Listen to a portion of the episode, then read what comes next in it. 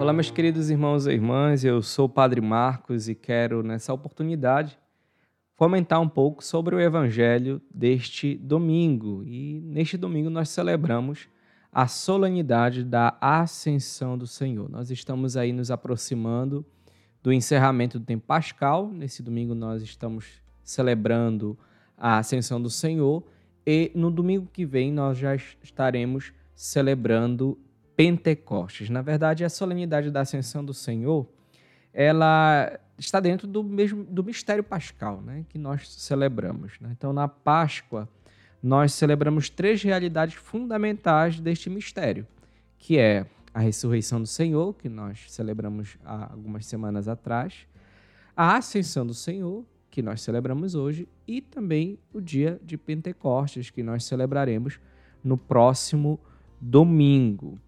E aqui eu queria falar um pouco sobre os motivos pelos quais nós celebramos a solenidade da Ascensão do Senhor. Eu, eu acredito que é, seja importante a gente entender as razões pelas quais nós celebramos uma determinada solenidade dentro da nossa igreja, porque nós corremos o risco de, de vir à missa ou de participar da missa apenas como sendo uma missa como as outras, e na verdade, às vezes a gente não acaba entendendo o sentido pelo qual nós celebramos é, aquela solenidade. Então, aqui eu queria apresentar para vocês alguns motivos que nos levam a gente celebrar a solenidade da Ascensão do Senhor. E aqui eu queria apresentar cinco razões é, que nos fazem celebrar esta, esta bonita liturgia. Obviamente, esses cinco pontos que eu vou apresentar para vocês é, não esgotam o mistério da solenidade da ascensão do Senhor. Né? Então, não quero aqui dizer que são apenas estes os, os motivos, mas aqui eu quis é, coletar os motivos que eu acredito que sejam um pouco mais relevantes para a nossa espiritualidade e a nossa vida de fé. Bom, em primeiro lugar, podemos é, apresentar que o motivo que nos leva a celebrar a solenidade da Ascensão do Senhor é o fato de que a subida de Nosso Senhor aos céus, ela marca o fim das aparições de Cristo ressuscitado. Então, Nosso Senhor Jesus Cristo, ele não mais aparece ressuscitado às pessoas, a não ser as revelações privadas, particulares, né, que é, a gente sabe, como por exemplo a Paulo, Jesus aparece a Paulo, né? Na verdade, uma luz, né? Jesus fala com, com Paulo, enfim. Existem também as aparições particulares que alguns santos tiveram a Jesus, mas aquelas aparições públicas de nosso Senhor Jesus Cristo, a multidão, Jesus que aparece de fato é, em carne e osso, vamos dizer assim, essas aparições elas se esgotam, se esgotam com a ascensão do Senhor. Depois, quando Jesus sobe aos céus, então ele não aparece mais fisicamente, concretamente, como é, ele estava aparecendo depois da sua ressurreição, que ele aparece no cenáculo aos apóstolos, aparece também a Maria Madalena, aos discípulos de Emaús, depois aparece na praia ali com Pedro e João, enfim. Então essas aparições, elas se encerram com a celebração da solenidade da ascensão do Senhor. Jesus, quando sobe aos céus, ele para com as aparições dele ressuscitado. Então esse é o primeiro motivo que pelo qual nós celebramos então a ascensão do Senhor. Depois um segundo motivo é, que nos leva a celebrarmos esta liturgia está no fato de que é, nosso Senhor Jesus Cristo é, estará sempre conosco. Né? Pelo menos essa é a vontade de Deus para as nossas vidas. Então, depois da ressurreição, nós iremos viver com Deus uma felicidade eterna. Então, a ascensão do Senhor, ela nos faz recordar que aquilo que nosso Senhor vive hoje nos céus é uma realidade também que nós somos convidados a viver. Na verdade, é a vontade de Deus para a nossa vida que a gente viva aquilo que Jesus viveu. Tanto a realidade da dor, do sofrimento pela qual Jesus passou, como também a glória, a ressurreição. Então, nosso Senhor Jesus Cristo já vive aquilo que nós um dia iremos viver. Então, celebrar a solenidade da ascensão do Senhor é exatamente já ter essa esperança de que um dia todos nós iremos viver aquilo que nosso Senhor Jesus Cristo hoje já vive, que é a felicidade eterna, o gozo eterno.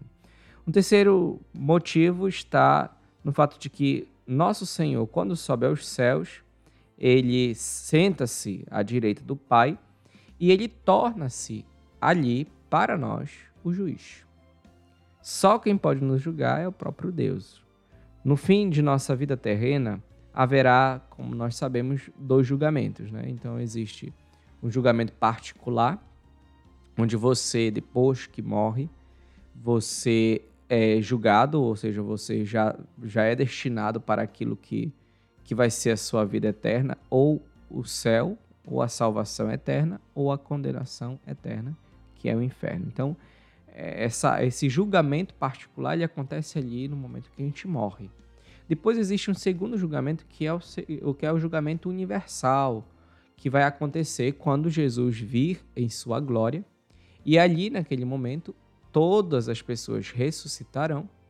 É, e ali acontecerá um julgamento universal, onde Jesus ele irá julgar os nossos atos, as nossas atitudes, também as nossas virtudes também. Então, os, aqueles que, que, que foram santos em terra, aqueles que foram que viveram uma vida contrita com Deus, vive, procuraram viver a vontade de Deus, nesses julgamentos serão ainda mais exaltados, enquanto que aqueles que não viveram uma vida conforme a vontade de Deus serão ainda mais humilhados diante do, da exposição dos seus pecados, da situação que eles viveram.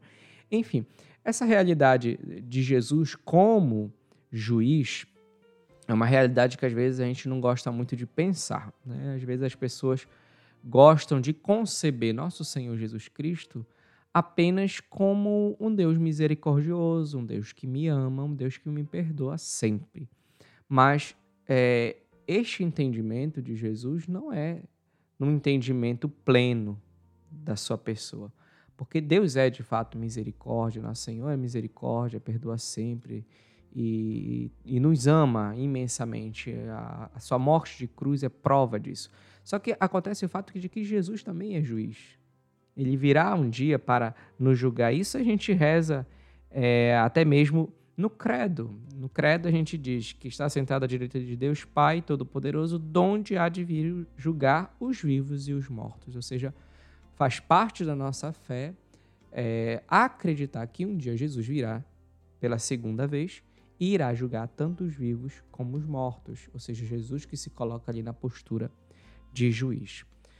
Um quarto motivo que nos leva a celebrarmos a liturgia deste, desta solenidade da Ascensão do Senhor, e aqui eu acho muito interessante esse motivo, é o fato de que nosso Senhor Jesus Cristo ele inaugura uma nova forma de estar presente no meio de nós.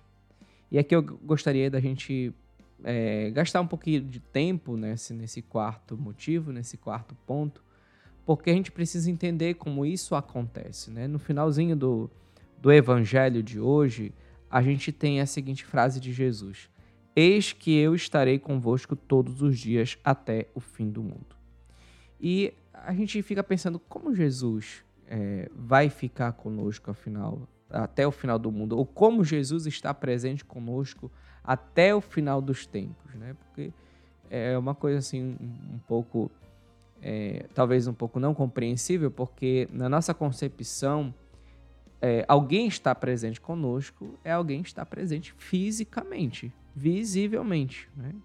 E quando a gente não percebe essa presença física de Jesus, essa presença corpórea de Jesus, visível de Jesus, a gente fica assim um pouco até mesmo questionando o que seria de fato, é, ou como se dá de fato, essa, esse ficar de Jesus, esse permanecer com Jesus. Então, a igreja nos ensina que Jesus ele permanece na sua igreja por meio, ou na nossa vida, por meio da ação do Espírito Santo. Então, a ação do Espírito Santo na vida da igreja, na nossa vida, faz com que nosso Senhor permaneça, até porque ele mesmo nos diz que enviaria um outro defensor que enviaria um outro defensor e que nós não ficaríamos órfãos, ou seja, que a gente não iria ficar sozinha, sozinhos. Então, o Espírito Santo, é aquele que faz com que a presença de Jesus permaneça até o fim dos tempos. Mas concretamente, como isso acontece na nossa vida e na vida da igreja? Como é que Jesus permanece na vida da igreja? Jesus permanece na vida da igreja, na nossa vida, por meio dos sacramentos. Por meio dos sacramentos, por meio da sua palavra, uh, também por meio é, da, da evangelização, da caridade que nós realizamos na vida dos outros. Jesus se faz presente por meio dessas realidades que nós nos encontramos, sobretudo aqui dos sacramentos e da palavra de Deus. Porque ali no sacramento, e isso a nossa igreja nos ensina, é que no sacramento, seja ele qual for realizado, batismo, Eucaristia, é crisma, qualquer sacramento, todos eles é sempre o Cristo que age. O sacerdote está ali presente, mas é Cristo que age na pessoa do sacerdote. Tem até um termo em latim que nós usamos que, que é in persona Christi, ou seja, Cristo que age na pessoa do sacerdote. Ele usa da sua voz, do seu corpo, enfim, para, para se fazer presente no meio de nós. E, e veja que coisa maravilhosa, né? Porque assim, é, já pensou quando você vai confessar, é o próprio Senhor que está escutando a sua confissão, é o próprio Senhor que está te perdoando quando a gente celebra a Eucaristia, a Santa Missa, é o próprio Senhor que está ali presente, se dando em alimento para nós, presidindo aquela Eucaristia ali, celebrando aquele sacramento no matrimônio, então que beleza. Na bênção é o próprio Senhor que está abençoando o seu matrimônio, a sua relação. É, é uma coisa assim maravilhosa, sabe? Esse entendimento que nós temos enquanto igreja sobre a presença de Jesus é, na nossa vida e na nossa história.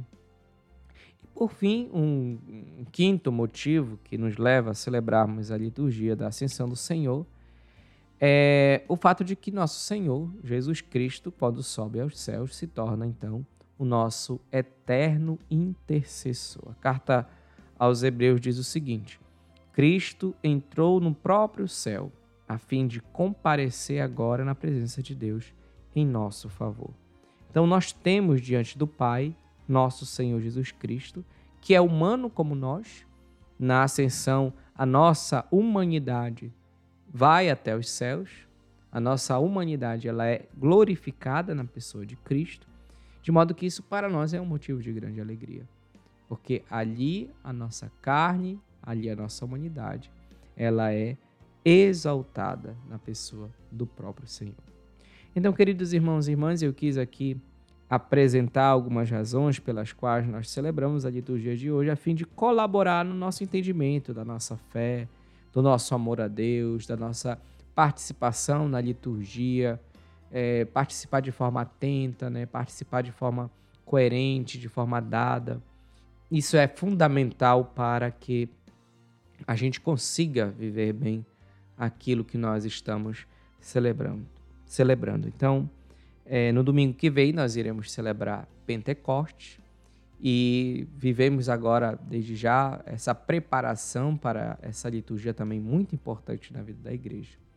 Que a Virgem Maria, ela nos ajude a vivermos bem os mistérios da nossa fé, na confiança de que um dia nós também iremos encontrar com ela nos céus. Louvado seja nosso Senhor Jesus Cristo para sempre seja louvado.